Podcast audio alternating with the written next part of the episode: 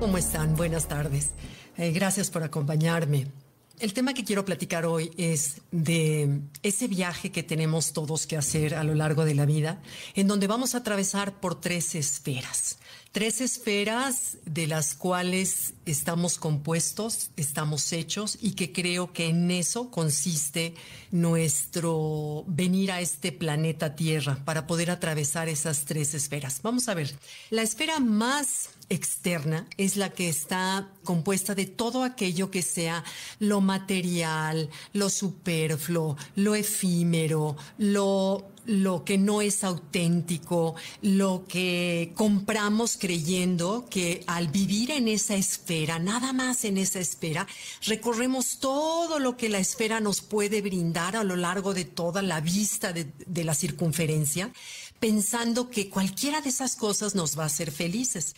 Entonces es así que buscamos el prestigio, el puesto, los determinados objetos materiales, estamos viviendo en las prisas, buscamos como todo aquello que me dé ese prestigio que yo creo o ese poder o esa felicidad que creo que me va a dar al obtener esas cosas materiales en esta esfera.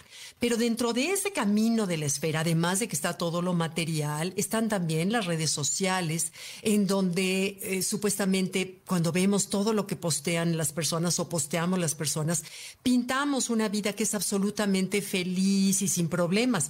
La realidad es que no vemos que hay detrás de cada, de cada persona que postea sus momentos felices. Todos tenemos felices y no felices. Pero cuando tú lo ves desde afuera, crees que la persona vive solamente en esa plenitud total. Y lo cierto es que no hay nada, viviendo en esa esfera, en el fondo no hay nada que nos haga plenamente felices. Creemos, por ejemplo, si te preguntan, ¿y cómo es tu vida? Y tú, pues, pues hago esto, me, trabajo en lo que me gusta, eh, mis hijos están bien, tengo una casa bonita, este, eh, no sé, platicamos todo y dices, ah, mira, pues qué bien, a estar muy feliz.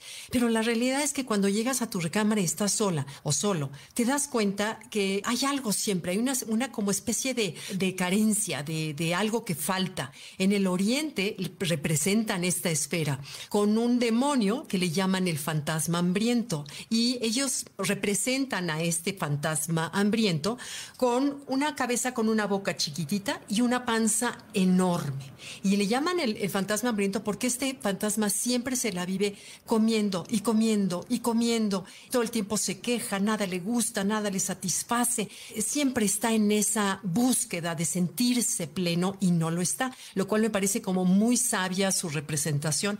También aquí dentro de esa esfera se encuentra nuestra mente, esa mente que todo el tiempo está brillable, brillable, y te trae historias y te trae rencores y te trae cosas, promesas, miedos, temores, ansiedad. Ahí se encuentra en esta tercera esfera donde la recorremos así 360 eh, grados la circunferencia para encontrar, a ver por qué ventanita puedo realmente sentirme feliz.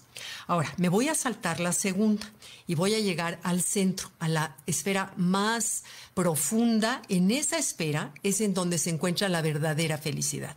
En esa esfera es en donde está la paz, la serenidad, el amor profundo, donde ahí no existe el dolor, no existe la muerte, no existe la separación entre todos, somos una unidad con el universo, que es una canción.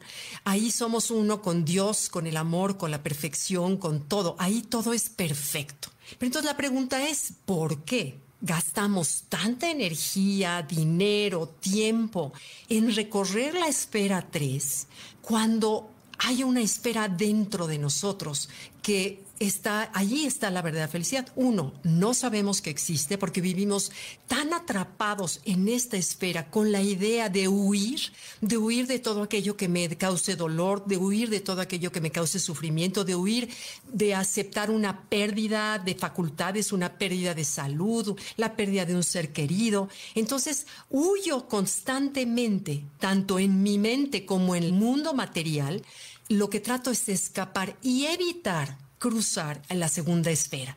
Esta segunda esfera es la esfera de fuego.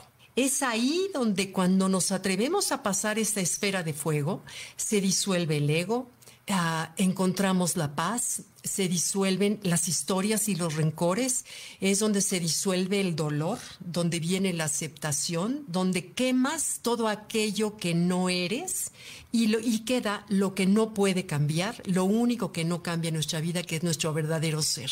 Ese que una vez que nosotros dejemos este plano en el aspecto cuerpo, este, este ser va a unirse con Dios. La idea que tenemos los católicos es que vamos a unirnos con Dios. Pero bueno, en todas las culturas orientales se sabe de este ser perfecto y lo llevamos de distintas maneras. Ese ser perfecto, para poder llegar ahí, tenemos que atravesar y tener el valor de enfrentarnos a el perdón, el valor de enfrentarnos a la aceptación de lo que estamos viviendo, sufriendo, padeciendo, porque no hay en esta vida nadie que no haya pasado por alguno de los momentos difíciles que la vida siempre nos va a ofrecer.